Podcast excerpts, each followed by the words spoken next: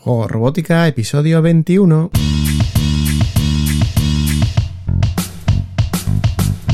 Bienvenidos a Juego Robótica, el podcast en el que hablamos de robótica educativa, iniciación a la programación, aplicaciones para docentes, entornos de programación para niños y en general todo lo que tiene que ver con despertar la curiosidad de los más jóvenes por la programación y la tecnología, para que se conviertan en creadores y no en meros consumidores. Como ya sabes, este podcast es un reflejo sonoro de los contenidos y cursos que puedes encontrar en juegorobótica.es.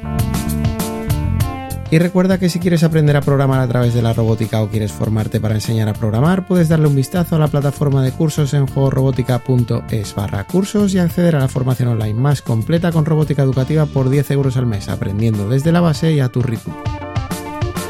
Los videojuegos clásicos se han convertido en una fuente de inspiración en los profesores para intentar motivar a sus alumnos utilizando Scratch para programar. Los 80 fueron la época dorada de los juegos de recreativa después de comprobar a finales de los 70 que la gente estaba dispuesta a pagar por unos minutos de entretenimiento. Con la llegada de videoconsolas domésticas cada vez más potentes y económicas, las recreativas fueron desapareciendo, pero siempre han quedado mitificadas para quienes las disfrutaron en su momento. Versiones del Pong, Pac-Man, Arkanoid, Space Invaders y otros clásicos del mundo arcade omnipresente en los años 80 son utilizados para explicar lo que es un evento, una iteración, un clon y otros muchos conceptos aplicados en la programación de juegos. A nadie se le escapa que los profesores actuales fueron niños o adolescentes en la época dorada de los juegos arcade y también ellos necesitan motivarse en las clases y recordar los juegos de su infancia funciona.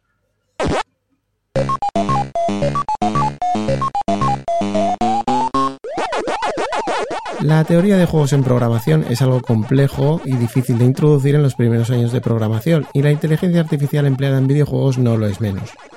Pero aquellos primeros videojuegos eran mucho más sencillos y normalmente se basaban en patrones de comportamiento que son fácilmente reproducibles. Además, Scratch nos da muchísimas facilidades para el diseño gráfico del juego, por lo que no es difícil obtener buenos resultados. Si te gustan los juegos clásicos y necesitas ayuda para programarlos en Scratch, puedes darle un vistazo a los tutoriales de Miguel Ángel Avellán en programa ErgoSum. Hola, ¿qué tal? Bienvenidos a este nuevo vídeo tutorial donde vamos a explicar el juego de Space Invaders de Atari de los años 80. Te puede dirigir para programar Pac-Man, Frogger, Space Invaders y otros muchos juegos. En lo que tiene que ver con la robótica y la automatización, lo interesante es poder usar esos juegos clásicos en el ámbito de la computación física. Como te comentaba en el episodio dedicado a Emblock, es posible hacer interactuar controles externos basados en nuestro kit de robótica con el videojuego clásico programado con Scratch en el ordenador. En este sentido, un proyecto interesante es crear una máquina arcade con diferentes videojuegos clásicos programados en Scratch, pero con los controles de mando gestionados por una placa de Arduino o un kit de robótica. Y todo ello se puede hacer programado por bloques de igual manera que se ha hecho con los videojuegos y desde el punto de vista de la computación física, cuantas más acciones se puedan ver externas al ordenador, mucho mejor. Estoy hablando de luces y sonidos que se pueden controlar según la acción en el juego o incluso movimientos de objetos o carteles, contadores, etc. Aunque hoy en día una emulación perfecta está al alcance de todos con una sencilla Raspberry Pi, los profesores más nostálgicos deben controlar sus emociones y dejar la construcción de una recreativa con emulación para casa o como mucho como proyecto maker más pensando en la construcción del mueble y la conexión de los mandos que como proyecto de programación.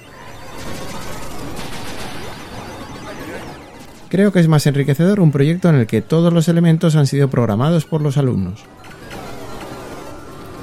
Si nos queremos mantener en los 80, podemos crear juegos basados únicamente en un microcontrolador como puedan ser Simón o hundir la flota por computador y si nos atrevemos con una pantalla TFT en nuestro kit podemos llegar a realizar clásicos como Pong o Arkanoid sin necesidad del ordenador y programados por bloques.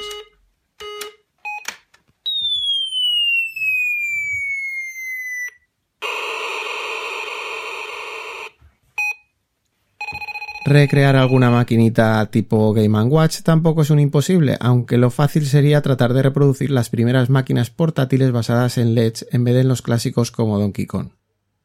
Aquellas primeras máquinas portátiles de carreras de coches o marcianitos que representaban el juego a través de LEDs tenían en su corazón un microcontrolador muy similar al que podemos encontrar en una placa de Arduino. Solo hay que dedicarle algo de tiempo y creando patrones de juego podremos programar juegos similares incluso por bloques. Si queremos complicar un poco la cosa, siguiendo con los juegos clásicos, podemos trasladarnos a los 90 y tomar como modelo al Tamagotchi y su primitiva inteligencia artificial.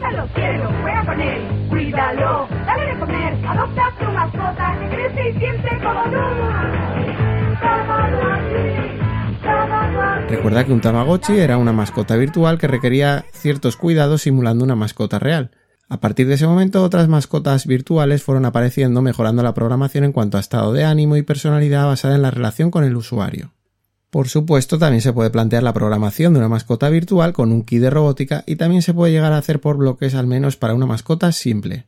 De hecho, en el Campeonato Escolar de Robótica Educativa STEM Challenge se incluía este año un apartado de creación de una mascota virtual.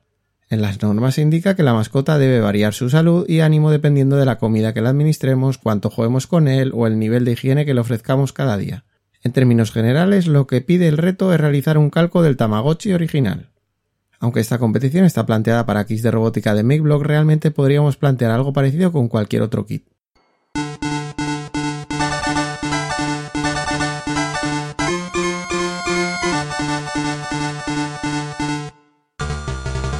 Lo que está claro es que si nos fijamos en las máquinas y juegos de hace 30 años o incluso más antiguas, es mucho más fácil conseguir entender su funcionamiento y recrearlas que con juegos modernos. No hay que dejar de lado los juegos de habilidad que basan su funcionamiento en la conductividad eléctrica como Operación o el típico juego de pasar un aro por un alambre sin tocarlo. Si les aportamos mediante programación algo de luz y sonido, algún cronómetro y un marcador, se convertirá en un proyecto de robótica muy decente. Si somos algo más ambiciosos, también podemos plantear un pinball mecánico controlando los marcadores según los impactos en las dianas, que también podemos controlar por conductividad eléctrica. Algunos niños cuando se les pregunta qué quieren ser de mayores responden que les gustaría ser diseñadores de videojuegos, y sin duda es una buena elección porque es una industria en continuo crecimiento que parece que no va a parar jamás, pero tienen que entender que un videojuego actual, como los que juegan en sus videoconsolas, están programados por un equipo enorme de personas.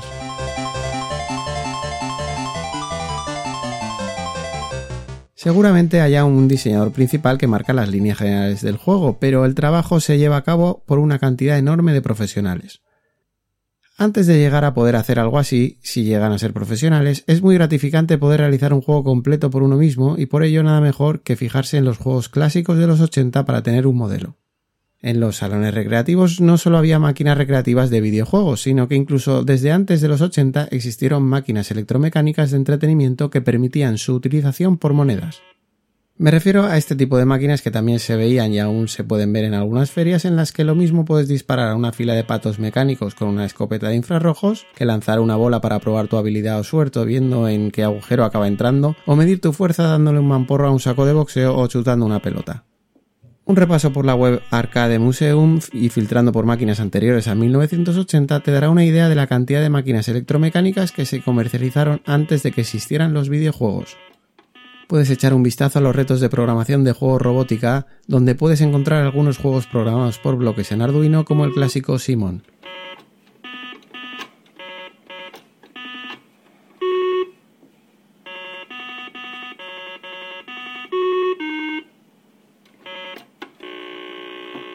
Si queremos darle un punto de complicación a la programación, podremos introducir la teoría de juegos en programación con juegos tales como el 3 en raya y las damas. Es una lástima que hoy en día se estudie más la teoría de juegos en áreas de la economía que en juegos propiamente dichos, y es que la teoría de juegos intenta reflejar el juego desde el punto de vista racional, analizando posibilidades y haciendo una previsión de los movimientos del adversario. En juegos como el 3 en raya se pueden hacer una programación basada en algoritmos, pero también en aprendizaje según la teoría de juegos. Como resumen, quédate con la idea de que casi cualquier juego o juguete electrónico de los años 70 y 80 va a poder ser reproducido por los medios que tenemos con la robótica educativa, añadiendo quizá algunos componentes concretos o conectando con un PC para aprovechar la generación de gráficos en pantalla. En ferias de robótica hemos podido ver juegos robotizados de piedra, papel o tijera, juegos de uno contra uno en velocidad de reacción, juegos de tiro al blanco, carreras de caballos, laberintos físicos con compuertas que se abren y se cierran, y un larguísimo etcétera. Los juegos indudablemente captan la atención de los alumnos y diría que también de algún profesor, sobre todo si le ayuda a trasladarse a su infancia, por lo que no dejéis de aprovechar esa motivación en vuestros planteamientos de proyectos de robótica. En la próxima temporada, para los retos de robótica que se proponen y resuelven en juego robótica, quiero que tengan más peso los retos que ayuden a programar juegos aunque solo se resuelvan una parte. Si tienes alguna sugerencia o juego que quieras que se vea en los retos, ponte en contacto e intentaré tratarlo en futuros retos. Y de la misma manera, en la plataforma de cursos aparecerán nuevos proyectos que sean un juego en los próximos meses y de los que se pueda sacar provecho tanto para aprender a programar como para jugar posteriormente. Pues después de este retro viaje que hemos hecho por los años 80 ya solo queda despedirme. Nos escuchamos en un próximo episodio hablando de otros juegos antiguos o analizando un entorno de programación, un kit de robótica educativa o cualquier otra herramienta que nos ayude en el aprendizaje de la programación y la robótica. Hasta entonces, que tengas una feliz semana. Nos vemos en 7 días. Adiós.